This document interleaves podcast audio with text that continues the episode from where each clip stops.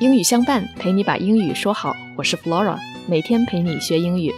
Let's improve our English listening and speaking abilities together. Now let's get started.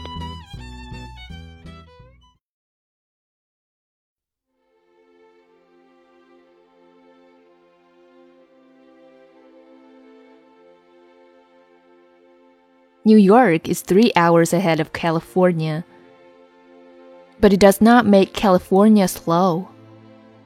Someone graduated at the age of 22, but waited five years before securing a good job.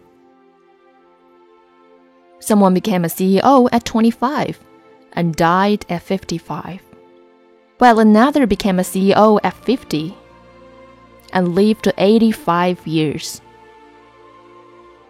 Someone's still single, while someone else got married.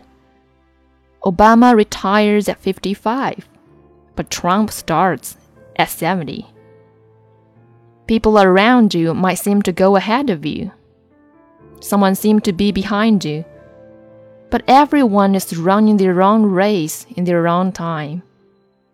Don't envy them or mock them. They are in their time zone and you are in yours. Life is about waiting for the right moment to act. So relax. You're not late. You're not early. You're very much on time. And in the time zone destiny set up for you.